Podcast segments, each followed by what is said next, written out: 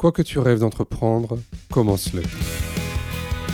Le handicap d'une personne, il est, il est principalement lié à l'environnement dans lequel il évolue. Et Mmh. plus on fera évoluer notre société, plus on la rendra inclusive. euh, et, et finalement, moins l'environnement sera euh, néfaste pour la personne en situation de handicap. Et donc, moins la situation de handicap Mmh. va s'exprimer pour la personne.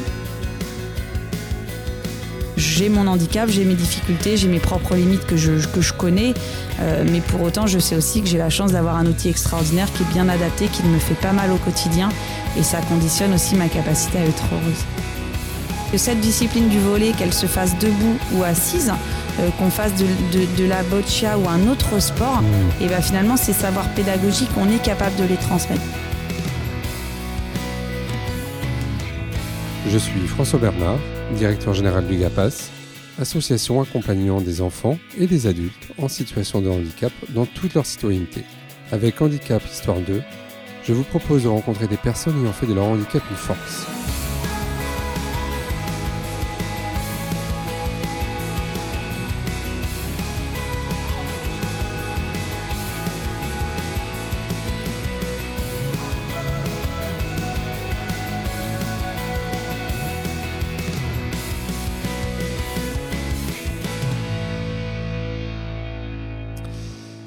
Ce nouvel épisode d'Hand- d'Handicap Histoire 2, j'ai l'immense plaisir de recevoir euh, Marie-Amélie Le Fur. Bonjour Marie-Amélie. Bonjour. Eh ben, écoute, merci beaucoup d'avoir pris le temps euh, de partager un temps euh, d'échange avec moi et puis avec euh, nos auditeurs. Eh ben, écoute, sans plus attendre, je propose que tu puisses te présenter, nous dire un peu qui tu es. Donc bonjour à toutes et à tous. Donc je m'appelle Marie-Amélie Le Fur. Comme ça, ça ne dit pas forcément euh, grand-chose. Euh, donc je suis athlète paralympique, trois fois médaillée d'or aux Jeux paralympiques, euh, présidente du comité paralympique et sportif français qui accompagne, euh, la- en tout cas qui organise toutes les questions logistiques sur le- le- les, les Jeux d'été, les Jeux d'hiver, mais aussi qui accompagne les fédérations françaises dans le développement de l'offre sportive pour les personnes en situation de handicap. Et je suis euh, une jeune femme mariée, heureuse, maman d'une petite fille de deux ans. Voilà, c'est aussi important de le préciser Ouais. parce que je ne suis pas que sportive et en situation de handicap. J'ai plein d'autres passions dans la vie. Bon, donc, euh, bon, tu as dit plein de trucs hein, euh, sur lesquels on va, on va évidemment euh, revenir. Peut-être revenir sur ta dernière expérience à Tokyo, sur finalement tes dernières Olympiades où tu as eu ta médaille d'argent en, saut en longueur. Est-ce que tu peux nous raconter un peu comment ça s'est passé pour toi? Alors, faut revenir quelques années en arrière hein, pour euh, comprendre toute la toute l'histoire. Donc moi, je sors des, des Jeux de Rio en 2016 euh, avec une expérience qui est totalement réussie, hein, puisqu'on revient avec euh, deux médailles d'or, une médaille de, de bronze, deux records du monde, et surtout un plaisir extraordinaire de pratiquer, de vivre au sein de l'équipe de France, euh, et donc l'envie de repartir. Alors même que j'avais prévu d'arrêter, finalement, Mhm. je me dis, euh, c'est quand même chouette le sport de haut niveau, donc j'ai envie de repartir mais à condition voilà de, de fonder une famille euh, sur sur la période euh, intermédiaire des Jeux. Donc je, je mène ce projet familial, on revient euh, à la compétition, enfin en tout cas aux entraînements après la naissance de ma fille en, en 2019. Donc à la base j'avais une année de préparation, ce qui était quand même très court, mais Mhm. Mais voilà on savait que le challenge était possible. Euh, donc je, je m'entraîne, je me reconstruis, je deviens présidente du comité paralympique aussi à ce moment-là. Et donc, je choisis en fait de préparer euh, Tokyo et c'est un choix qui est, euh, qui est très difficile pour moi euh, sur une seule et unique discipline qui est le saut en longueur, qui est Mhm. euh, la discipline à la fois sur laquelle j'ai le plus de levier d'évolution et, de marge de progrès, mais qui est aussi une discipline qui est la plus la plus complexe à gérer parce que l'impact mental, la gestion de la pression euh, est, est très importante dans cette discipline-là et c'est là où finalement euh, les petits grains de sable que peut se créer l'athlète vont avoir le plus d'incidence sur la performance sportive. Et on va dire que quand on regarde ma carrière sportive, la gestion de la pression et, et cette gestion des, des grains de sable euh, internes à l'athlète, ça n'a pas été mes gros points forts. J'y ai Mhm. travaillé, j'en ai pris conscience. Mais voilà, donc un, un très très gros challenge. Donc on repart euh, avec cette ambition-là sur les six premiers mois de préparation. Ça se passe plutôt bien. On arrive à, à être à hauteur des, des attendus au moment voulu. Et puis à ce moment-là, voilà, on va pas, c'est pas une découverte. hein. On, on est face à cette crise sanitaire, Mhm. euh, moment difficile, confinement, report des jeux.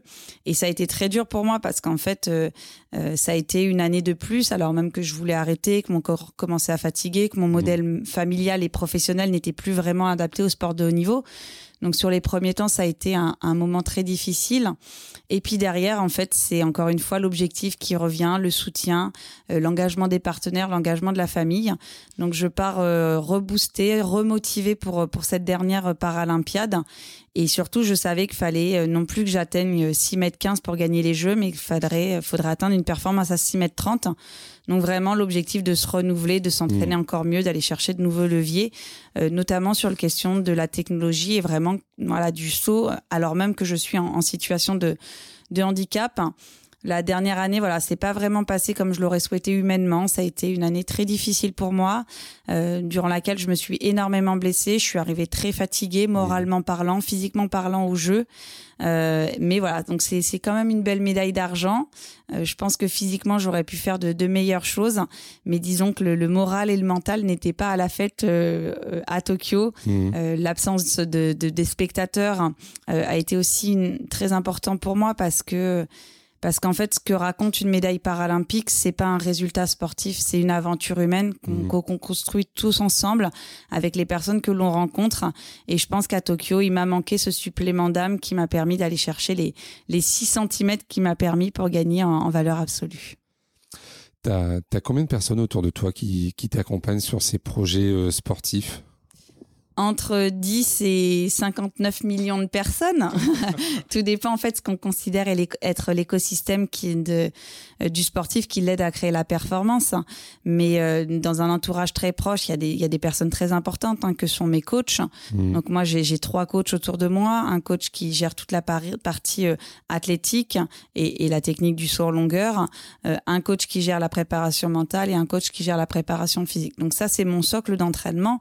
Mais si un athlète c'était simplement lui et ses entraîneurs, ce serait ce serait simple mais aussi à la fois très triste. Donc derrière, j'ai ma famille, mon mari, mes parents, ma sœur qui sont derrière moi, mmh. des amis aussi qui sont très présents et qui jouent un rôle fondamental, les partenaires, parce que sans, sans partenaire, finalement, le, le sportif ne peut pas avancer, ne peut pas vivre, ne peut pas en fait euh, construire sa saison sportive sereinement en termes d'achat de matériel, en termes de déplacement, en termes d'innovation. Donc c'est vraiment un rôle euh, financier qui est très important, mais aussi un rôle humain parce que quand on est euh, euh, engagé auprès des collaborateurs de, de, de, nos sponsors, bah, finalement dans les moments durs, dans les moments de doute, euh, qu'ont été les, les, périodes du Covid, qu'ont été euh, aussi ces, ces, derniers moments de, de préparation, bah, finalement on se rappelle que l'on n'est pas seul, qu'on est euh, aux côtés d'eux, à côté d'eux, euh, et que l'on on le fait aussi pour eux, pour les émotions qu'on transmet. Mmh. Et après, un dernier volet très important, euh, c'est le tout l'accompagnement médical dont on bénéficie euh, via, pour ma part, un, un, ostéopathe et un médecin du sport qui m'ont mmh. beaucoup aidé, accompagné et aidé finalement à gérer aussi mon corps qui, qui vieillit. Hein. C'est une, une réalité. j'ai plus la, mon, mon, corps ne réagit plus comme quand j'ai 20 ans.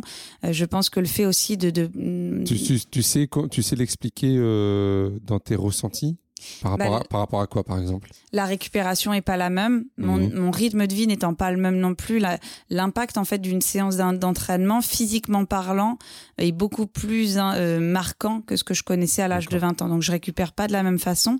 Donc il faut comprendre euh, comment on peut optimiser les facteurs de, de récupération, comment on peut euh, optimiser les, euh, la quantité et la qualité d'entraînement. Mhm. Donc en fait, le corps comme ça qui avance euh, dans sa vie et, et, dans son art doit nous amener à réinterroger notre façon de, de nous entraîner. Et surtout, moi, c'est quelque chose que j'ai compris au fur et à mesure de, de ma carrière, c'est que je ne peux pas faire fi de ma spécificité, qui est que je suis en situation de handicap, que j'ai une prothèse, que j'ai du matériel et que je dois m'entraîner comme une amputée. Je dois m'entraîner avant tout comme une athlète de haut niveau, mmh. mais dans un second temps comme une athlète de haut niveau amputée, donc en faisant très attention à mon moignon, en essayant dans mon geste sportif d'optimiser l'utilisation du matériel. Voilà, donc c'est finalement sur tout ça que l'on a cheminé et qui nous a amené à, à, préparer ces derniers jeux. Ce qui veut dire que as une, pour toi, tu as une complexité euh, supplémentaire par rapport à, à, ton handicap ou pas? Ou euh, comment tu vois les choses? Non, j'ai une spécificité de fonctionnement, tout comme chaque athlète de haut niveau a sa propre spécificité. Vous avez beau prendre euh, deux sauteurs en longueur, deux sprinteurs, même valides, ils ne vont pas fonctionner de la même façon. Vous pouvez pas, quand on est sur du sport de haut niveau, quand on est sur de la mécanique de précision, demander la même chose à deux personnes qui n'ont pas le profil équivalent. Et ben, et, moi, c'est ce que j'ai aimé en fait dans les dans les entraîneurs que j'ai rencontrés, c'est qu'ils m'ont avant tout vu comme une athlète de haut niveau. Ils m'ont demandé la rigueur et l'excellence hmm. d'une athlète de haut niveau, et après ils ont adapté l'objectif et les méthodes de travail euh, à mon handicap. Et, finalement, moi, je le transpose beaucoup aussi à ce que j'ai vécu dans le milieu professionnel, où j'ai rencontré des managers euh, qui ont attendu de moi que je mette à profit mes compétences, à profit de mmh. l'entreprise mes compétences pour lesquelles j'ai été recrutée. Mmh. Mais derrière, le poste était aménagé euh, à mes difficultés liées à mon, à mon amputation, aux difficultés liées au fait que j'étais sportive de haut niveau. Mmh. Et, c'est finalement cette agilité que j'ai trouvée dans le sport que moi, j'aimerais trouver dans, dans l'entreprise de demain. Hmm. Euh, tu disais que tu es maintenant présidente du comité paralympique. Euh, ça, c'est ton métier ou c'est un engagement associatif? C'est un engagement associatif pour lequel mon entreprise qui est EDF me détache. J'ai cette chance-là en fait, c'est c'est d'être dans un grand groupe qui euh, qui pour lequel les valeurs sportives comptent énormément hmm. et, les valeurs du paralympisme encore plus. Hein. Faut pas faut pas oublier que EDF euh, e est partenaire de la Fédération française handisport depuis euh, quasiment 30 ans maintenant. Donc mmh. c'est un partenariat de longue durée euh, et c'est un partenariat encore une fois qui s'est construit dans une véritable relation humaine et ça permet à des athlètes comme moi d'en bénéficier. Donc moi j'ai un contrat de, de salarié depuis pas mal d'années. J'ai mmh. travaillé pour l'entreprise pendant 5 ans avec des missions adaptées sur un, temps de travail qui était mmh. un temps de travail à mi-temps. Et derrière, lorsque j'ai souhaité prendre la, la, présidence du comité paralympique, et ben de nouveau cette entreprise, elle m'a suivi, elle m'a accompagné, elle m'a aidé à grandir, euh, et, et c'est une superbe aventure humaine pour moi. Alors là, ça consiste en quoi d'être présidente du comité paralympique? C'est quoi? Tu fais quoi? Bah, déjà les missions du comité paralympique, hein, je les ai mmh. très rapidement évoquées. Donc euh, nous on a deux, deux grandes missions. La première c'est d'organiser euh, toutes les conditions euh, logistiques qui tournent autour des délégations de l'équipe de France qui part aux Jeux paralympiques d'été et Jeux paralympiques d'hiver. Mmh. Donc le comité paralympique sélectionne les athlètes, organise le voyage, organise toute la logistique sur place. Mais on a aussi tout un volet d'accompagnement des fédérations sur euh, le champ de la haute performance, sur surtout le, la compréhension des spécificités euh, du handicap lorsque l'on on, on, prépare un projet de, de, très haut niveau. On essaie, voilà, euh, en synergie avec les différentes fédérations, de proposer des programmes aussi pour mmh. permettre à ces fédérations de, de, grandir. Mais on a aussi tout un volet de développement de, de l'inclusion par le sport, de l'émancipation de la personne en situation de handicap par la pratique sportive. Et en ça, voilà, on, on a 42 fédérations qui sont membres du comité paralympique et on les aide à grandir dans dans les projets, dans les actions qu'ils mettent en place euh, auprès de notre public, avec vraiment un, but, un rêve ultime, qui est celui que le club de proximité euh, soit un club para accueillant, c'est-à-dire un, club hein, qui soit accessible, qui soit formé, euh, pour lequel on a une activité sportive qui soit adaptée en inclusion ou pas. Ça dépend aussi du, des mmh. besoins de, de, la personne. Ça, c'est important de l'avoir la, euh, à l'esprit. Euh, et surtout, euh, voilà, et, ça, se, ça, se, ça se base sur une évolution des politiques publiques, sur une évolution euh, des mentalités, sur une évolution du, du, de l'offre sportive qui est actuellement mise en place. Et mon rôle en tant que présidente, bah, c'est tout simplement d'être la porte-parole de ces besoins pour vraiment, sur les différentes strates qui, voilà, qui gravitent autour de nous, avoir cette prise de conscience des besoins et de la spécificité de notre public. Mmh. Donc toi, ton enjeu en tant que présidente, c'est de travailler avec les présidents de chaque fédération pour que le, le parasport soit bien pris en compte dans finalement chaque club de proximité de, de la population. C'est ce que tu dis. Hein. En tout cas, c'est de leur mettre... Euh, à, disponibilité, à disponibilité les outils mmh. nécessaires. Euh, et par outils, je parle pas forcément d'outils ou d'actions factuelles, je parle aussi euh, d'évolution, encore une fois, des politiques publiques qui sont mises en place à l'échelle nationale, mais aussi à l'échelle territoriale. Mmh. Parce qu'on sait très bien qu'une politique publique incitative euh, de pratique des personnes en situation de handicap va favoriser la pratique de ces mêmes personnes, que si à l'échelon des départements, les MDPH encouragent dans le projet de vie des personnes en situation de handicap la pratique sportive, ce sont des relais qui sont écoutés Mmh. euh, et, et qui sont disponibles sur le territoire. Donc c'est aussi euh, au, au travers des référents paralympiques qui se trouvent dans chaque région, mettre en synergie en fait des acteurs qui historiquement ne se parlaient pas. Mmh. Euh, les acteurs du mouvement sportif, les acteurs du mouvement associatif, spécifique handicap, Mmh. les politiques, enfin les, les- les pouvoirs publics, les collectivités, voilà. Donc c'est c'est créer en fait toute cette synergie des acteurs qui doivent œuvrer aux côtés et pour les personnes en situation de handicap pour encore une fois voilà le but ultime le club para-accueillant de proximité euh, correspondant aux besoins de la personne en situation de handicap. D'autant qu'on sait aujourd'hui euh, que la pratique sportive, elle permet euh, de travailler sur la santé mentale, de diminuer le recours à des, à des médicaments, notamment pour ceux qui peuvent avoir des, des troubles du comportement. Donc il y a un enjeu aussi de, santé publique au- autour de l'accès au sport. Et il y a un enjeu véritablement de santé publique qui dépasse le champ du, du handicap. Ouais. malheureusement, et, et- et nous, c'est le constat qu'on porte sur, euh, euh, sur le public que l'on accompagne qui, qui, qui est porteur d'un handicap, c'est que euh, on a encore un, un trop fort cloisonnement du Mhm. milieu médical, où le milieu médical, en fait, ne va pas euh, encourager, ne va pas prescrire l'activité euh, physique et sportive comme étant un, un atout pour la personne en situation de handicap pour s'émanciper euh, physiquement, physiologiquement, euh, socialement et mentalement parlant. Donc, Mmh. voilà, il il faut vraiment qu'on ait ce relais effectivement du corps médical, qu'on ait ce relais euh, des, des corps spécifiques qui œuvrent aux côtés des personnes en situation de handicap.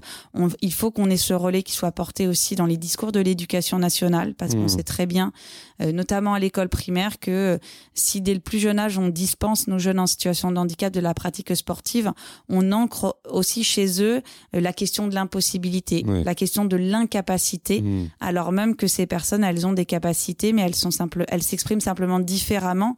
Euh, et, et, et moi, je, je, il y a quelque chose qui est pour moi absolument essentiel, c'est de faire comprendre et de comprendre que le handicap d'une personne, il est, il est principalement lié à l'environnement dans lequel il évolue. Et Mhm. plus on fera évoluer notre société, plus on la rendra inclusive, euh, et, et finalement, moins l'environnement sera euh, euh, néfaste pour la personne en situation de handicap, et donc moins la situation de handicap Mhm. va s'exprimer pour la personne. Après, voilà, bien évidemment, hein, toutes les formes de handicap sont très différentes. On a des handicaps qui sont plus euh, complexes en termes d'auto- d'autonomie que d'autres, mais il faut vraiment évalu- évoluer sur euh, l'environnement que, que l'on met à disposition des personnes en situation de handicap. Et je pense vraiment que le sport peut être un, territoire euh, d'expérimentation, peut être un, un- territoire un peu euh, d'excellence inclusive dès l'instant que, que l'on évolue et, et qu'on agit sur son modèle. Alors dans trois ans, on, sera euh, tous à Paris euh, derrière nos athlètes. C'est quoi les, les prochaines étapes de ces trois années? Qu'est-ce qui va se passer euh, euh, en France pour, pour arriver? Alors d'ailleurs dans le domaine du, euh, du parasport, mais euh, quelles vont être les différentes étapes, en tout cas pour vous? Alors, euh, il faut savoir que nous, en tant que comité paralympique, nous n'organisons pas les, les Jeux. Hein. C'est pas à nous de, de délivrer l'organisation des, des Jeux paralympiques de, euh, de Paris. C'est le COJO hein, qui gère l'organisation euh, des Jeux olympiques et des Jeux paralympiques. Euh, mais bien évidemment, on travaille conjointement et très régulièrement avec le, le COJO pour faire de, de ces Jeux de Paris 2024 une opportunité extraordinaire. Et surtout, Hmm. saisir l'opportunité extraordinaire que ça représente pour nous. Donc il y a deux grands enjeux, bien évidemment. Le premier, c'est de réussir ces Jeux Mhm. paralympiques euh, en termes de résultats, en termes de- d'expérience athlète, en termes de- d'expérience spectateur et téléspectateur, parce que c'est ça la base des Jeux, hein. c'est la compétition euh, sportive que ça représente sur le volet olympique et sur le volet euh, paralympique.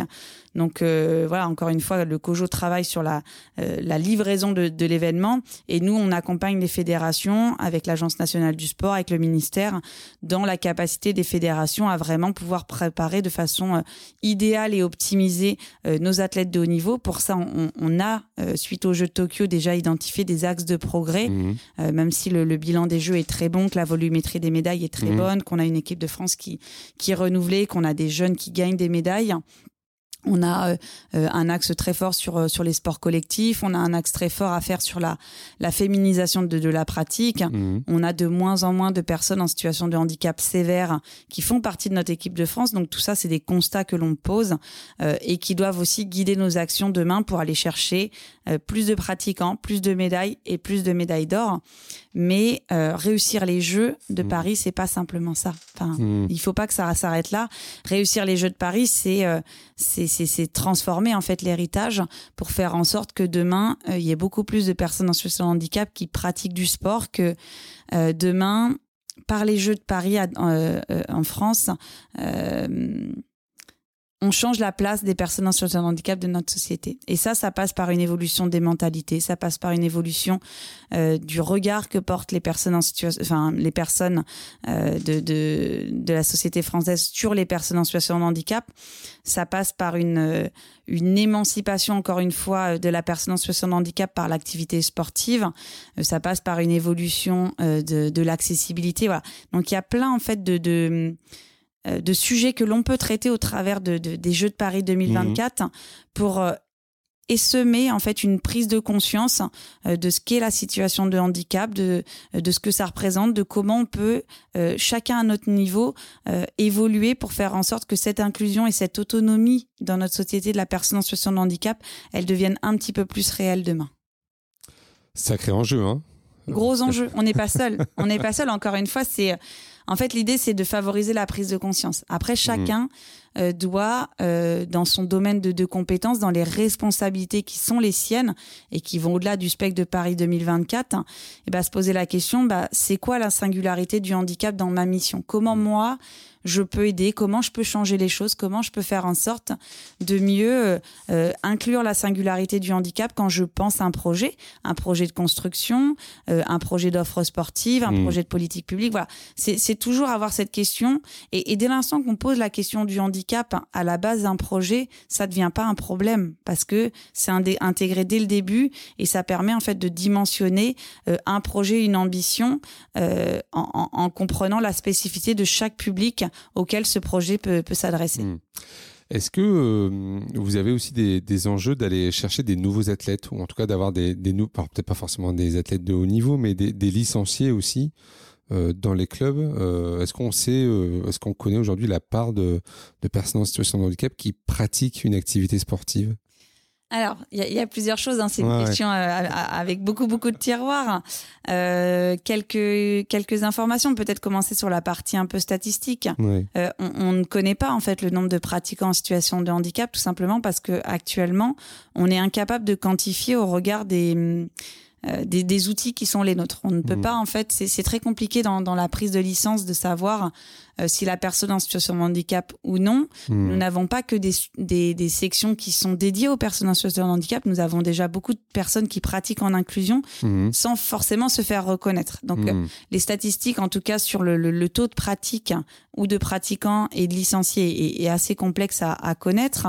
après, moi, il y a un chiffre qui, qui, qui, est très important et qui doit guider nos, nos engagements futurs c'est que nous sommes, euh, la France est absente de 75% des disciplines aux Jeux paralympiques. Donc ça démontre que euh, nous avons un problème de, densité mmh. euh, et, que l'on doit effectivement aller chercher plus de pratiquants, aller chercher plus de pratiquants. Alors, attends, excuse-moi, je, vais juste t'arrêter là. ça veut dire que sur les Jeux de Tokyo, sur 70% des, des Jeux, euh, on n'avait pas de représentant de la France. Exactement. D'accord. Et, on a fait plus de 50 médailles, je crois. C'est ça, exactement. Mais ce qui explique aussi pourquoi on est, euh, pourquoi on est 14e euh, du, classement des nations. Bah c'est parce que voilà, on, a une volumétrie médiale qui, qui, est bonne, hmm. mais on doit aller encore plus loin. On a fait le choix effectivement d'être présent dans de nombreux sports parce que ce qu'on veut, c'est aussi euh, que notre politique de haut, niveau reflète une véritable politique de développement dans différents sports, pour différentes formes de, handicap. Mais il faut encore aller plus loin. Et pour ça, on a besoin de renforcer la détection, de renforcer le nombre de pratiquants. Euh, et après, ces pratiquants feront le choix du haut niveau ou pas. Euh, mais, mais plus effectivement, on va avoir de personnes en situation de handicap qui pratiquent, qui se font reconnaître euh, euh, comme étant des, personnes en situation de handicap. Et plus nous, on sera en capacité de les guider s'il y a un projet de, haut niveau et une volonté de faire du, sport de haute performance. Hmm. Et est-ce qu'il y a des sports où, il, y a, où il y a plus de besoin euh, d'aller chercher des personnes en situation de handicap, où, où il n'y a pas beaucoup d'adhérents? Oui, je pense qu'il y, a des sports sur lesquels on, est, on est peu représenté. Après, encore une fois, hein, tout dépend si on prend le, euh, le prisme de la haute performance. Mhm. Globalement, si on va aller chercher plus de médailles au jeu, on, a trois sports phares que, par le, nombre de disciplines qui, qui, sont aux Jeux paralympiques. Euh, c'est la natation, l'athlétisme et le, euh, et le cyclisme. C'est mhm. vraiment des, des, des, sports dans lesquels on a énormément de disciplines, donc beaucoup de, de chances de, de médailles.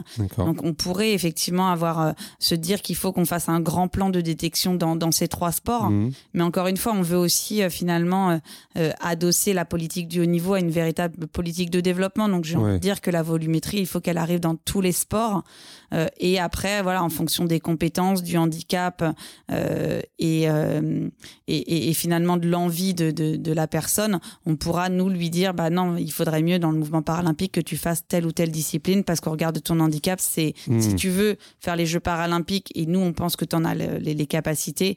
Voilà, donc derrière, c'est aussi un travail de, de, sourcing en fonction des hmm. profils qui nous sont remontés. Et alors, c'est lesquels de, de disciplines où on manque d'athlètes de haut niveau? Bah, clairement sur, euh, sur les, les femmes, enfin on, on, en manque dans tous les sports. La pratique féminine, les, les, les féminines représentaient euh, simplement hmm. un quart de la délégation française. Donc on a vraiment un, gros gros volet de détection à faire sur, euh, sur, sur les féminines. Euh, il faut qu'on arrive à, à concevoir des, des, équipes de sport collectif hmm. euh, voilà, plus performantes pour, pour les Jeux de, de Paris en 2024. Hmm. Et encore une fois, ça peut passer par une forme de densité. Et après, peut-être effectivement avoir voilà euh, un, axe tout particulier euh, fait sur euh, sur l'athlétisme, sur la natation, sur le cyclisme, qui sont des gros pourvoyeurs de, disciplines au jeu. Ok. Et puis peut-être une dernière chose, mais mais ça rejoint en fait un, une difficulté que, que l'on a en France. Je pense qu'il faut qu'on aille sur des, des formes de handicap plus sévères parce que actuellement on voit que dans le champ sportif nous avons beaucoup de personnes qui sont tout comme moi, euh, atteint d'un handicap qui est léger mmh. finalement. Mais parce que en, France, on pense encore que euh, la lourdeur du handicap conditionne votre capacité à faire du sport, et c'est pas c'est pas vrai. On a, quelle que soit la forme de handicap, hein, euh, que, ce handicap soit léger ou sévère, une forme de pratique qui est adaptée, qui favorise l'épanouissement de la personne, qui peut lui permettre de, de, de participer dans un champ compétitif. Et ça, il faut vraiment qu'il y ait cette prise de conscience là mmh. pour qu'on aille chercher euh, des personnes voilà qui euh, qui sont tétraplégiques, qui sont des hémiplégiques euh, très très très lourds, très sévères, mmh. parce que ils ont leur place dans le mouvement parasportif et potentiellement ils ont leur, leur place dans le mouvement mmh. paralympique.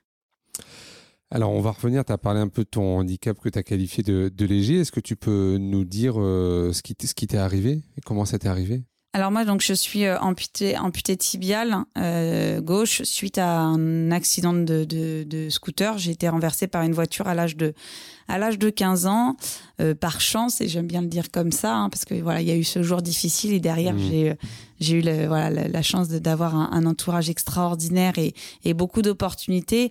moi, il y a deux choses hein, qui, qui m'ont beaucoup aidé au, au moment de l'accident. Le premier, je viens de le dire, c'est c'est mon entourage, c'est ma famille, c'est mes proches, ce sont mes amis hmm. euh, qui m'ont démontré très vite que euh, oui, cet handicap, il n'était pas facile à vivre.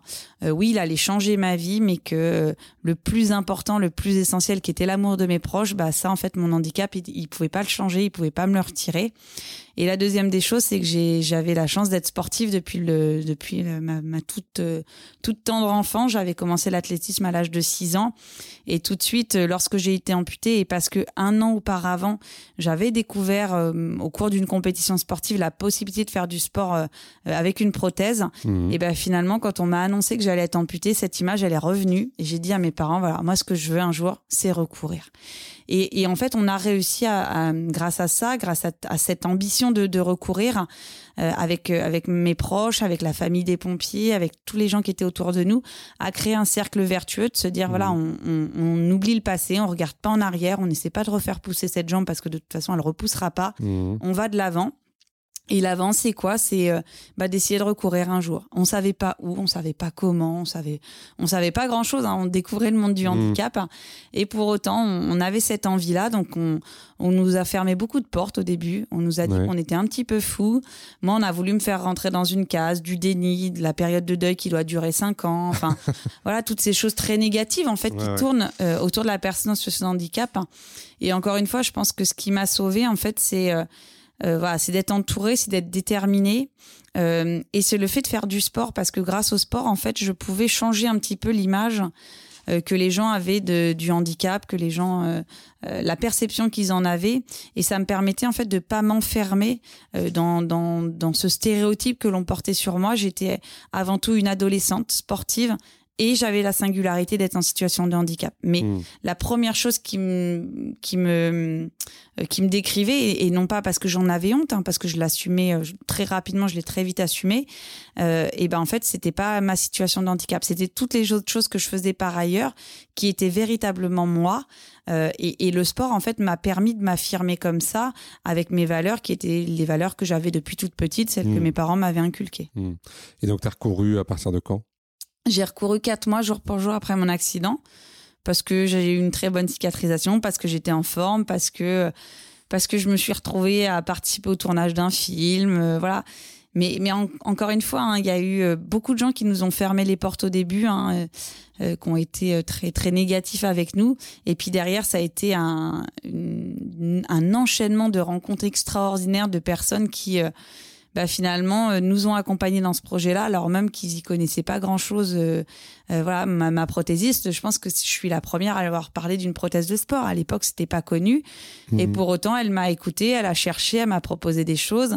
Mon coach de, de, historique qui m'a accompagné, qui m'a fait courir la première fois, il connaissait pas le mouvement paralympique et pourtant il s'est lancé dans l'aventure.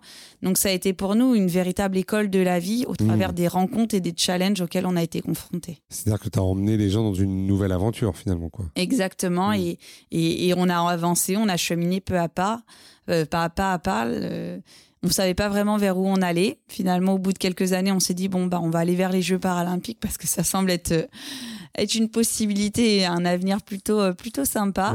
Mais, mais au début, ouais, on, on, on avançait, on gravissait les, les, étapes petit à petit, euh, remarcher, recourir. Euh, et, et, puis, et puis, ça a été, ouais, encore une fois, une aventure extraordinaire. Mais quand tu as décidé de recourir et, et de refaire un peu de compétition, est-ce que tu t'es déjà fixé à l'époque comme objectif les Jeux paralympiques Pas du tout.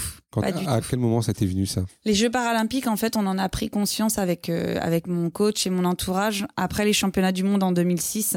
Donc moi, j'ai mon accident en 2004. Enfin, t'es quand même déjà au championnat du monde. Ouais, ouais, mais en fait, à l'époque, je subissais. J'étais pas actrice de mon projet. Je, en fait, je prenais ce qui venait à moi. Globalement, c'était un peu ça, mais je je me projetais pas. J'avais pas d'ambition en tant que telle. Euh, le mouvement paralympique n'était pas celui qu'il est, euh, qu'il est actuellement. Euh, on arrivait quand même assez facilement euh, à cette époque-là au, championnat du monde. Aux Jeux paralympiques, c'était un peu différent, mais mmh. tout du moins au championnat du monde. et ouais, moi, je me retrouve un peu parachutée voilà, sur ces championnats du monde. Après, j'avais un gros passé sportif. Hein. Ça mmh. faisait plus de dix ans que je pratiquais l'athlé. Donc, j'avais quand même quelques atouts. Et c'est quand je reviens de ces championnats du monde avec trois médailles d'argent, en fait, que voilà, on prend conscience que les Jeux, c'est dans deux ans, que la concurrence qu'on a affrontée au championnat du monde, ce sera la même aux Jeux paralympiques. Donc à ce moment-là, voilà, on se dit, bah, on va commencer à rêver des Jeux paralympiques. Mais euh, j'en ai rêvé, j'ai travaillé pour ces Jeux, mais pas à la hauteur de ce qui, euh, de ce qui est pas à la hauteur de la complexité que c'est d'être un athlète paralympique. Donc voilà, j'ai préparé ces jeux sans en prendre la, bonne mesure. Et vraiment, derrière 2008, ce que je m'étais dit et ce qu'on a euh, convenu avec mon coach, voilà, c'était qu'on voulait plus jamais regretter et que maintenant, il fallait que je devienne une véritable athlète de haut niveau si je, voulais, je voulais atteindre mon objectif, mmh. c'est-à-dire gagner les jeux. Donc c'est après Pékin où tu as vraiment mis en place finalement euh, euh, des entraînements de haut niveau. C'est ça. En fait, de, après Pékin, on passe de 6 à entre 10 et 11 entraînements par semaine. J'ai mmh. une vie qui tourne autour du sport, mmh. c'est-à-dire que le sommeil, l'alimentation sont, sont ceux euh, d'une athlète de, de, haut niveau. Et petit à petit, voilà, comme euh, pour vraiment toujours toujours progresser, se renouveler, et ben j'ai été chercher de plus en plus de d'activation, de, leviers d'amélioration de la performance. Au mmh. début, c'est simple, hein. on mange mieux, on dort mieux, on, on s'entraîne plus. Puis au bout d'un moment, quand on s'entraîne tous les jours, deux fois par jour, on peut plus jouer sur la quantité d'entraînement, donc faut jouer sur la qualité. Faut aller chercher des, des compétences complémentaires. Je l'ai dit, hein, au bout de quelques temps, on a aussi pris conscience de de la chance de, de, de pratiquer avec un matériel qui est exceptionnel. Mmh. Donc comment on optimise optimise aussi mmh. l'utilisation de ce matériel. Voilà. Donc ça a été une prise de conscience euh, petit à petit de, de ce qu'est véritablement la réalisation d'une performance sportive à haut niveau en, en, athlétisme quand on est amputé d'une jambe. Hmm. Tu as parlé de préparation mentale, moi c'est un sujet moi, que j'aime beaucoup. Euh, comment ça t'a été utile, cette préparation mentale? Alors la préparation mentale, elle arrive plutôt sur la hum, deuxième partie de ma carrière, hein, euh, euh, à partir de 2015 ou en fait 2014-2015, euh, où on commence à s'orienter plus fortement sur la longueur. Et on sait que depuis 2008, je, je n'arrive pas en fait à bien gérer la pression sur un concours de longueur. Autant mmh. sur la course, ça passe parce que j'arrive quand même à gagner des médailles. Mais sur la longueur, voilà, mon, mon, potentiel le jour J lors des grandes compétitions n'est pas à hauteur de, de ce que je fais dans, dans la saison. Donc ça veut dire qu'il y a un problème psychologique à, mmh. à, améliorer. Et, et, pendant des années, en fait, la fédération m'a encouragé à aller voir un préparateur mental, ce que je n'ai pas fait parce que j'avais peur, parce que voilà, je, je, je devais pas me poser la, la, les bonnes questions. Et en 2015, euh, voilà, je vais voir un, mon, mon préparateur mental et et ça a été pour moi une révolution parce qu'en une séance, en fait, il a, il a pointé énormément de, de dysfonctionnements, de mécanismes que je mettais en place euh, qui faisait qu'en fait le jour J je sabordais ma, ma, ma mmh. performance parce que parce que j'étais dans le dans l'autocontrôle, j'étais dans vraiment la le surcontrôle en fait de ma performance, que j'étais totalement hermétique au plaisir. Euh, voilà et que je gérais très mal la, la pression et ce qui est très euh, très marquant et ce que j'ai beaucoup aimé dans son approche c'est qu'en fait on on n'a pas fait ce diagnostic en parlant de mes échecs on a fait ce ce diagnostic en analysant mes réussites. Mmh. Et je trouve les conditions de la réussite à chaque fois. Ouais, voilà. Mmh. Qu'est-ce qui, en fait, euh, sur un championnat départemental, conditionne ta réussite et, le fait que tu peux battre le record du monde. Et après, on a, on a comparé en fait le modèle euh, de, la, de la compétition départementale avec le modèle de la compétition internationale. Et moi, j'ai vu le, le, gap en fait de l'enfermement mental dans lequel je me mettais le jour d'une grande compétition et qui faisait que je, je, je, ne me mettais pas en condition de réussir. Mmh tous les athlètes de haut niveau euh, dans le parasport sont accompagnés en préparation mentale Non, ça reste euh, au choix de l'athlète tous les athlètes de, haut niveau ne sont pas accompagnés. Hein. Là, on n'est même pas que sur le champ de, mmh. olympique, enfin sur le champ olympique et paralympique, c'est une réalité. Mais de plus en plus d'athlètes y vont. Après, ce qui est bien avec la préparation mentale et surtout quand on tombe face à un bon préparateur mmh. mental, c'est qu'en fait, il y a pas il y a pas une bonne méthode. La bonne méthode, en fait, c'est celle qui correspond aux sportifs de haut mmh. niveau. Et le vrai prépa mental, c'est celui qui arrive, mais qui arrive avec une mallette très très complète de différents outils et il va il va donner la caisse à outils aux sportifs, il va sortir les outils qui pourraient être utiles aux sportifs de haut niveau. Et derrière, c'est à l'athlète de haut niveau de s'en servir, de les optimiser et de travailler. Mais il faut vraiment une, approche très individuelle euh, de la préparation mentale. Et, surtout, pour moi, une donnée qui est absolument essentielle, c'est déjà que l'athlète, il y croit. Parce que s'il n'y mmh. y croit pas, ça fonctionnera pas. Mmh. Mais je pense que petit à petit, ça rentre vraiment dans, euh, dans la compréhension collective. Et, on a beaucoup d'athlètes de haut niveau maintenant qui franchissent le pas. Mmh même très jeune. Euh, j'aimerais bien qu'on parle un peu de, ton matériel, parce que tu l'as dit, ça a été aussi euh, un, outil qui t'a permis d'améliorer, euh, de, fin de, d'accéder à la performance. donc, comment on appelle ça? On appelle ça une lame, je crois? Effectivement, donc sur la vie de tous les jours, c'est une prothèse. Et plus spécifiquement, quand on est sur le champ sportif, c'est une lame. Donc moi, je travaille avec la société Ossure depuis, euh, depuis le début de ma carrière. La société comment? Ossure. Ossure. Donc c'est une société qui est implantée en Islande, qui fait à la fois des pieds de, de vie de tous les jours, mais aussi des, des lames sportives. Euh, et ça a été une rencontre, voilà. Euh, euh, dès le début de ma carrière. Et c'est pour ça que j'ai voulu rester fidèle à cette marque-là parce qu'en fait euh, derrière le matériel il y a encore une fois de l'humain. Et ça vous avez comprendre l'humain et pour moi il a une place essentielle dans, dans mon parcours et en fait je me souviens en... donc je commence avec, avec, avec cette petite lame que m'avait proposée ma, ma prothésiste pour le tournage d'un film. Le, la production m'offre cette prothèse-là, je peux continuer à m'entraîner avec. Je fais mes premiers championnats de France indoor. Et puis je participe aux interclubs euh, au début de l'année 2005, au courant du, du printemps. Et là, j'ai quelqu'un qui vient me, me parler, qui s'appelait Michel Berthet à la fin de cette compétition. Il me dit, voilà, je, je te vois courir, c'est très bien ce que tu fais, tu as du potentiel. Par contre, ton matériel n'est pas adapté aux, aux gestes sportifs.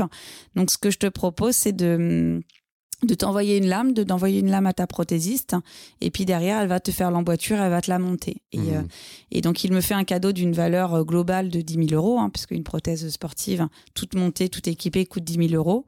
Et, euh, et, grâce à ça, en fait, effectivement, je peux faire les championnats de France avec une prothèse qui était bien plus performante. La restitution d'énergie était bien plus euh, adaptée à mon geste sportif. Et c'est là, en fait, que l'aventure humaine avec Ossure euh, commence. Et derrière, effectivement, on a eu pas mal d'évolutions technologiques, à la fois sur la prothèse elle-même, dans sa forme, dans, son, mmh. dans sa capacité à bien restituer l'énergie musculaire euh, ça, c'est important en fait d'avoir le moins de déperdition possible, mais aussi dans le mode d'attache qui nous a permis de retrouver de la fluidité en fait au niveau de euh, du genou, d'être moins gêné, moins bloqué. Euh, et c'est tout ça dans sur un premier pan qui permet d'expliquer aussi le l'évolution de, de la performance. Et surtout, moi, dans un deuxième temps, j'ai souhaité aller plus loin dans la collaboration avec Ossure pour comprendre comment comment ce matériel il est euh, il est créé, comment il fonctionne et comment moi je dois adapter mon geste sportif mmh. pour faire en sorte que ce cette prothèse en fait elle soit utilisée à son maximum. Euh, c'est en fait c'est le même principe que la perche. À un moment donné, euh, on a beau avoir une perche qui est celle de Renaud Lavillenie qui a battu un record du monde. Moi personnellement, on me la met entre les mains, je suis incapable de battre le record du monde. Mmh. Et ben avec la prothèse sportive, c'est pareil, c'est du, du, très beau matériel, mais il faut il faut vraiment apprendre à l'athlète à s'en servir et à adapter son geste sportif à ce matériel-là. Donc ça, on l'a vraiment fait sur la deuxième partie de, de, ma carrière. Et l'autre chose que j'ai beaucoup aimé, et, et, c'est aussi l'avantage de cette société-là, puisqu'il travaille avec beaucoup d'athlètes de haut niveau, c'est de comprendre comment... Euh, euh, les évolutions que l'on fait dans, dans, dans, le, dans le champ sportif, comment les innovations qui servent en fait à la performance des athlètes de haut niveau peuvent aussi servir la performance au quotidien. Euh, et notamment euh, euh, la qualité de vie des personnes en situation de handicap, leur autonomie. Et, et moi, c'est vrai que j'ai vu ces dernières années énormément d'évolution dans les prothèses de vie de tous les jours. On a des prothèses qui sont de plus en plus esthétiques, mmh. qui sont de plus en plus des œuvres d'art, mais aussi avec un dynamisme qui nous permet d'avoir beaucoup moins de fatigabilité au quotidien. Euh, et, et, pour moi, c'est très très important. C'est vrai d'avoir un, un, un, pied dans la vie de tous les jours qui ne me fatigue pas, qui a une restitution d'énergie, qui me permet voilà de d'avoir un pas qui qui est pas saccadé, qui est fluide et surtout qui me demande pas trop d'énergie. Parce que euh, porter une prothèse, c'est c'est fatigant? Ça peut l'être. Ça, je pense que ça, ça, ça, je découvre. Euh, en fait, ce qu'il faut comprendre, c'est que nous, on n'a pas d'articulation de la cheville. Donc, en fait, c'est vraiment euh, notre façon de marcher euh, euh, qui, qui va créer en fait le, le, le déroulé du, du pas. Mmh. Donc, on compense par le bassin, mais plus en fait le pied au sol restitue de l'énergie et n'est pas un poids mort, mmh. et, et, plus nous, en fait, on, on, a une forme de dynamisme qui, qui est mise en place. Alors, je sais pas comment, parce que pour moi, c'est évident, je le vis mmh. au quotidien. C'est comme si je vous expliquais, ça fait quoi de marcher avec deux ans Bah, quand moi on me demande, ça fait quoi de marcher avec une prothèse, c'est compliqué de le décrire. Mmh. Mais vraiment, le fait d'avoir ces pieds qui sont, euh, qui sont maintenant des petites lames de carbone qui restituent de l'énergie, et ben en fait, ça nous permet voilà, à la fois d'avoir un pas qui est beaucoup plus fluide et donc de pas avoir de compensation par le bassin, par les épaules, et surtout d'avoir une, une restitution beaucoup plus qualitative de l'énergie musculaire. Donc pour un même pas, vous allez dépenser moins d'énergie. Donc forcément, vous mmh. allez marcher plus longtemps. Voilà, donc c'est un cercle vertueux. Et, et, surtout, moi, je dis, euh, et je l'ai toujours dit à ma prothésiste, c'est euh, euh, le bien-être dans votre handicap conditionne votre joie de vivre. Et moi, si, euh, si parce que c'est généralement ce qu'on dit de moi, c'est que j'ai, je, rayonne un peu le bonheur mmh. parce que je suis quelqu'un d'heureuse, parce que je suis quelqu'un de souriante. Mais c'est tout simplement parce qu'au quotidien, ma prothèse, elle est, elle est bien adaptée mmh. et elle me renvoie pas euh, quelque chose qui est limitant pour moi. Voilà, je me mmh. sens pas mmh. limitée par mon handicap. J'ai mon handicap, j'ai mes difficultés, j'ai mes propres limites que je, que je connais. Euh, mais pour autant, je sais aussi que j'ai la chance d'avoir un outil extraordinaire qui est bien adapté, qui ne me fait pas mal au quotidien. Et ça conditionne aussi ma capacité à être heureuse. Mmh. Euh, on a parlé, tu as dit que ça coûtait 10 000 euros. Euh, est-ce que ça peut être un frein à un moment donné euh, à la pratique sportive? Parce que les 10 000 euros, est-ce que les, les personnes peuvent avoir des aides pour les acheter? C'est un frein, c'est un frein considérable. Euh, et c'est ce pourquoi, on, encore une fois, hein, j'y reviens toujours, mais on souhaite avoir une évolution des politiques publiques hein, mmh. et qu'elles soient beaucoup plus incitatives, euh, et notamment d'un, notamment d'un point de vue financier, lorsque le, le, handicap et la pratique sportive en situation de handicap doit être médiée par un matériel spécifique. Euh, donc il faut savoir que moi, à l'époque où j'ai commencé, c'est-à-dire il, il, y a un peu plus de, de 17 ans, hein, euh, c'était vraiment le, le réseau associatif qui tenait les Hein. C'était uniquement les associations qui nous aidaient, qui nous accompagnaient sur le, le pan matériel. Euh, et petit à petit, tout ça, ça a évolué. Maintenant, je pense que euh, on a des financements qui existent à, l'échelle nationale via des financements publics qui permettent d'accompagner l'achat de, de, matériel, notamment par les clubs sportifs. Euh, nous, c'est des choses voilà qu'on essaie de voir évoluer, hmm. qui doivent correspondre aussi aux besoins du, du terrain. mais il y a aussi euh, et ça, c'est un volet très important que je souhaiterais vraiment voir euh, euh, mis en place sur l'ensemble des MDPH. C'est que petit à petit, en fait, dans la construction du parcours de vie des personnes situation de handicap, on peut aussi avoir voilà la question du sport qui rentre et potentiellement voir des MDPH, en tout cas des dans, dans les dans les défraiements qu'elles mettent en place du matériel sportif qui est financé estimant que bah, le sport est, tellement important pour, la, pour cette personne en situation de handicap hein, qu'on doit l'aider et en tout cas que le, le, le frein financier ne doit pas, doit pas exister. Mmh. Donc euh, voilà, mais j'aimerais juste que euh, ce soit plus sur la demande de l'athlète, mais qu'on vienne vraiment voilà lui proposer euh, le mmh. sport et que ce soit quasiment un, un, quelque chose d'automatique de se dire voilà bah ça serait bien que tu fasses une pratique sportive, laquelle te plairait, ok. Et s'il y a une, une contrainte matérielle financière, et eh ben finalement qu'elle soit levée par, par des fonds et des financements. Hmm. Donc, parce que ça, aujourd'hui, pour l'instant, ça n'existe pas. Si, ça existe, mais il faudrait que je fasse un diagnostic complet, mais il faut savoir que les MDPH, en fait, c'est pas, c'est pas national, c'est par département. C'est par département, donc on, va avoir des MDPH qui sont très, euh, très en avance en fait hmm. sur le sujet, euh, même si la prestation de compensation du handicap est quelque chose de national, euh, chacun le colore à sa façon, hmm. à son hmm. histoire, et, malheureusement la facilité du sport pour les personnes en situation de handicap reste encore trop une histoire d'individus et de personnes, et dès l'instant que cette personne s'en va, le projet euh, peut retomber. Voilà, donc il faut que ça devienne quelque chose de euh, d'institutionnalisé, d'industrialisé mmh. pour faire en sorte que ce soit moins coûteux euh, en termes de d'énergie humaine et que ça mmh. devienne vraiment un automatisme de faciliter de l'accès à la pratique sportive. Ouais, tu l'as dit deux fois, mais il faut vraiment réussir à faciliter les, mmh. la, vie et finalement l'accès du coup à la pratique sportive. Bien évidemment, parce que moi, je suis consciente,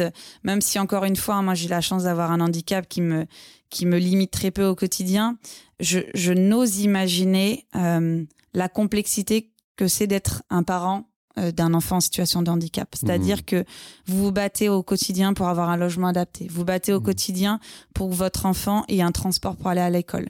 Vous battez au quotidien pour que votre enfant puisse euh, être dans l'école. Vous, hmm. vous, êtes inquiet de l'avenir de votre enfant et de son inclusion dans le milieu professionnel. Et ben moi j'ai besoin que demain hmm, les parents ils se posent pas la question du sport et que ce soit une offre clé en main facile, disponible euh, communiquer euh, sans contrainte financière parce que c'est enfin il y a trop de complexité au quotidien et je veux pas que le sport soit une complexité euh, supplémentaire pour les parents des enfants en situation de handicap mais aussi tout simplement pour un adulte en situation de handicap qui vit les mêmes choses hmm. que, que ses parents. Est-ce qu'il existe des, des sports-études ou des pôles espoirs ou des pôles France pour, pour le parasport? Bien évidemment, il en existe. Hein.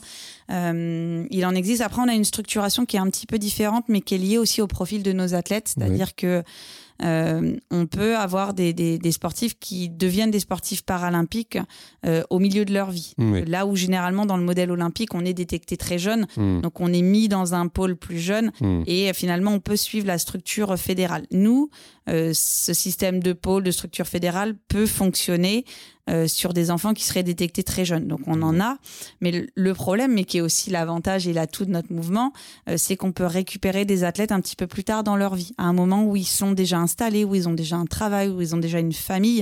Et il faut faire attention de ne pas déraciner l'athlète. Donc c'est voilà de, de poser en fait avec encore une fois cette euh, euh, spécificité de, notre modèle de répondre au mieux euh, aux besoins du, sportif sur le territoire sur lequel il est. Donc voilà, on va avoir des pôles qui sont structurés, des pôles qui peuvent être des pôles spécifiques. On a par exemple le, pôle de la Fédération française handisport sur Talence, qui est un pôle multisport où on va avoir des athlètes du tennis de table, du basket, de la natation, de l'athlé. Euh, donc, ce qui est bien, c'est que ça crée une synergie entre les différents sports et, vraiment ces athlètes s'entraînent des très jeunes dans une dynamique de haut niveau. Et on va avoir sur d'autres fédérations des pôles euh, qui sont des pôles inclusifs parce qu'on a des fédérations mmh. olympiques qui ont la délégation paralympique. Et j'ai l'exemple par exemple de, de Lucas Mazur qui s'entraîne également euh, à Talence sur le Krebs de Bordeaux dans un pôle de badminton avec des athlètes olympiques. Voilà donc c'est on, a un modèle qui, qui est varié. On a effectivement des, des, fédérations spécifiques. On a effectivement des fédérations qui ont la double casquette. Et, et ce qu'il faut comprendre c'est que le, pour moi le modèle de demain il est ni inclusif ni spécifique. Ça doit être un, juste mixte des deux, tout comme l'est finalement, ou tout comme doit l'être l'école ou le monde de l'entreprise. Parce qu'on mmh. peut, si on regarde effectivement les pays qui semblent être les plus en avance euh, sur l'inclusion des personnes en situation de handicap, ils n'ont pas pour autant perdu leur côté très spécifique parce que, encore une fois, on a, on a des personnes en situation de handicap qui, au regard de, de la difficulté du handicap et surtout de la spécificité du handicap, ne peuvent pas euh, travailler, faire du sport ou évoluer dans le milieu ordinaire. Et ça, il faut le respecter. Et c'est à nous, encore une fois, de s'adapter et, d'adapter notre offre de pratique euh, bah, aux différents besoins de, chaque personne en fonction de son histoire de vie, de son parcours de vie et de son besoin au, au, au, mmh.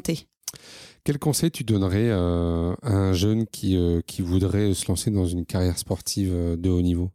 D'y croire, déjà, euh, ça, ça paraît tout bête de le dire comme ça, mais, euh, mais surtout à ce jeune de pas se décourager parce que je suis pas sûre qu'il sera beaucoup encouragé, euh, en tout cas selon les, les personnes qui, qui l'entourent. Mais, hmm. mais vraiment, c'est de d'y croire, de s'accrocher, d'essayer euh, et de trouver les, les relais de, de proximité. Hein. Je pense que euh, voilà, il y a une structuration euh, territoriale. On a nous nos référents paralympiques sur le territoire qui, qui mmh. sont véritablement des personnes voilà qui qu'il ne faut pas hésiter à, à solliciter. mais surtout voilà, moi j'aimerais vraiment et c'est pour ça qu'on qu'on met l'offre sportive au, cœur de nos actions, c'est de faire en sorte en fait que ce jeune qui, qui a l'envie, qui croit en ses rêves et qui tente, quand il va hum, voilà toquer à la porte du club, et eh ben qu'il trouve un club accueillant pour lui, parce que mmh. euh, un jeune qui va avoir envie de faire du sport, s'il va vers un premier club qui lui dit non, un deuxième qui lui dit encore non et un troisième qui lui dit encore non, eh ben ce jeune il va abandonner. Donc moi j'ai envie que dès la première fois que ce jeune il va pousser la porte d'un club, ce soit un grand oui qui l'accueille. Mmh. Et donc là, c'est de notre responsabilité. Donc il appartient au, monde du handicap et au monde notamment médical de susciter cette demande, cette prise de conscience de la possibilité. Et, il appartient au mouvement sportif de, de, rendre son offre beaucoup plus qualitative et accueillante pour, pour faire matcher les deux. Mmh. J'ai rencontré euh, dernièrement Dimitri euh, euh, il m'expliquait aussi que pour lui, sa difficulté, c'était aussi d'avoir des partenaires financiers, mhm. euh, parce que les déplacements, euh, les, aller au jeu, tout ça avait un coût financier, et que ça lui demandait aussi beaucoup de temps d'en trouver. Est-ce que toi, tu aurais des trucs à partager par rapport à ça, ou comment tu as fait?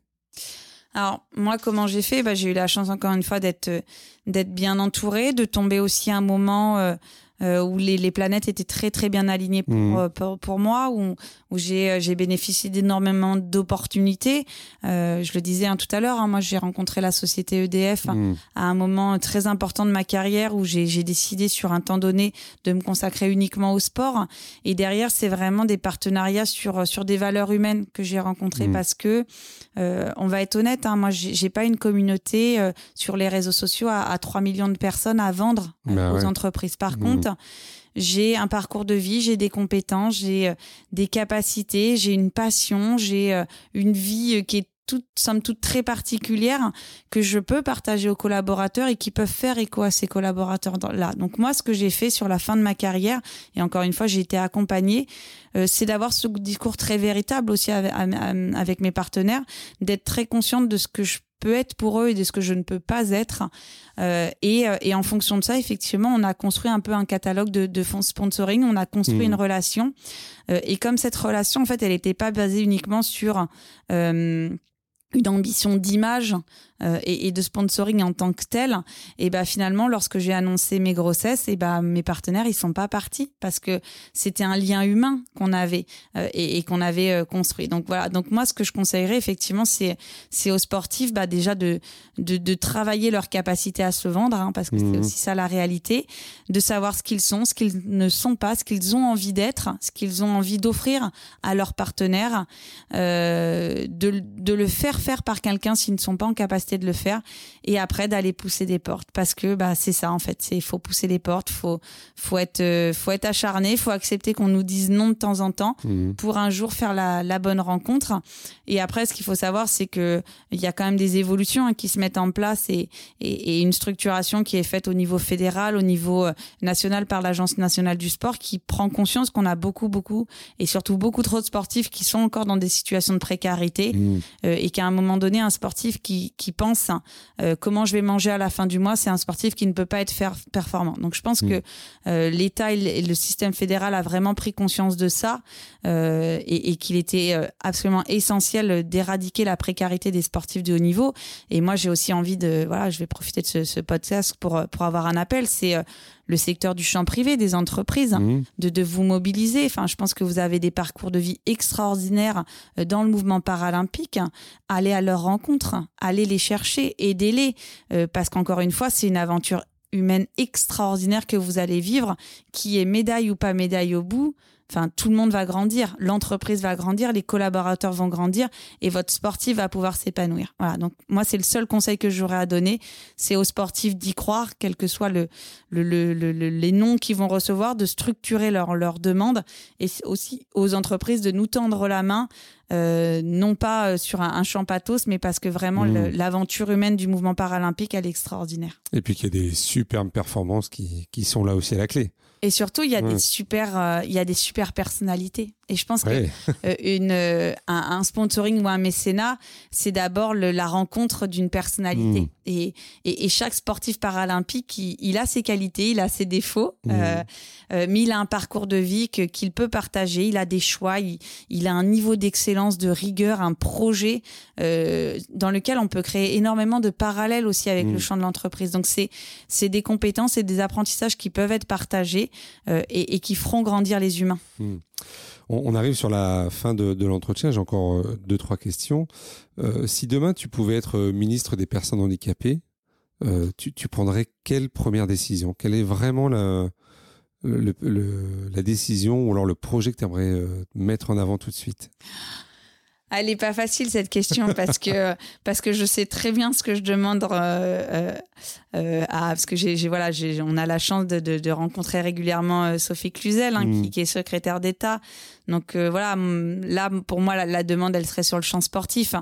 et, et je pense que la première des choses que je fais parce que c'est c'est c'est c'est mon c'est ma bataille actuellement ça serait vraiment de rendre euh, le sport à l'école euh, possible pour les personnes en situation de handicap parce que pour moi Mhm. il n'y a pas de, de modèle de l'école inclusive réussi euh, si euh, le temps scolaire ne l'est pas. Voilà, je Mhm. pense que on a progressé sur le champ de l'école inclusive, mais je pense qu'on peut vraiment franchir un cap sur le, le champ du sport parce que s'il y a bien une matière qu'on est capable d'adapter, euh, c'est la c'est c'est Mhm. la matière du sport en fait, c'est c'est Mhm. l'activité sportive. C'est vraiment intéressant que tu dises ça parce que tu vois, moi, c'est un élément que j'avais pas du tout en tête. Euh, on pense souvent l'accès à l'école, l'accès aux apprentissages, l'accès à la cantine, mais, mais le sport ne vient pas forcément euh, tout de suite euh, en tête. En fait, ce qu'il faut comprendre, c'est qu'on Mhm. est capable la matière sportive, en tout cas le, le- le geste sportif, Mhm. de l'adapter aux, aux- aux capacités, aux compétences de la personne. Et, euh, et, et pourquoi, quand on a un cycle de volet qui est prévu et qu'on a un jeune euh, qui est amputé, un jeune qui est en fauteuil, euh, bah pourquoi on fait pas du volet assis? À un moment donné, qu'est-ce que l'on cherche par l'EPS On cherche à avoir des savoirs pédagogiques. Et que cette discipline du volet, qu'elle se fasse debout ou assise, euh, qu'on fasse de, de, de la boccia ou un autre sport, Mhm. et ben finalement ces savoirs pédagogiques on est capable de les transmettre. Donc mettons-nous euh, au, au niveau de difficulté de la personne en situation de handicap parce que ce n'est pas diminuer les compétences et les savoirs qu'on va apporter aux autres enfants c'est leur apporter une richesse complémentaire. Mhm. Euh, Qu'est-ce que tu aurais envie de dire à- aux personnes qui t'ont découragé ou qui t'ont dit non, c'est pas possible, c'est pas pour toi? Je pense que j'ai rien à leur dire que mon parcours parle pour euh, pour le, le- mon parcours et ceux de toutes les personnes euh, en situation de handicap euh, parlent pour leur erreur en fait Mhm. tout simplement.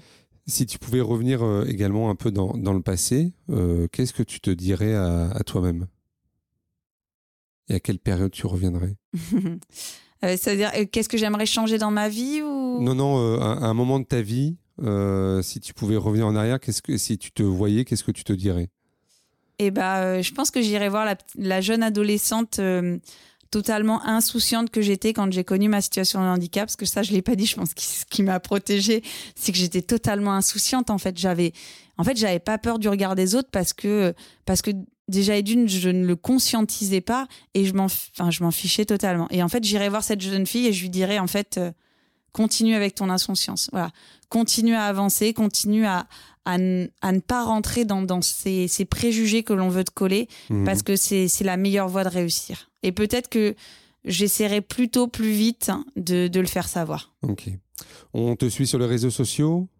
Oui, oui, oui, bien sûr compte Facebook, LinkedIn Ouais, je suis sur tous les, tous les réseaux parce que, parce que j'ai envie de parler euh, à tout le monde de façon différente.